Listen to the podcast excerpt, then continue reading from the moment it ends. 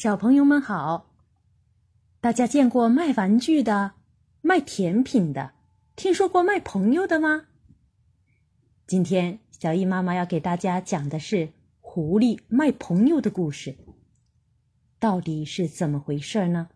让我们一起来听一听吧。猫头鹰爷爷不分昼夜的侧耳倾听周围的动静，一天下来他感觉好累，哎。不分白天黑夜的竖起耳朵听，真是太累了。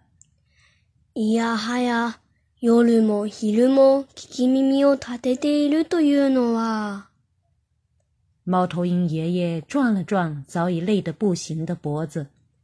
のさんは疲れた首を回しました。天马上就要亮了。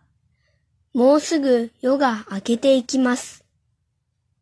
这时候传来了叫卖声：“来来来，朋友店来啦！有人需要朋友吗？”诶，友達はです。友達はいりませんか？没有寂寞的人吗？寂しい人はいませんか？朋友一小时一百块，两小时两百块。友達一時間百円。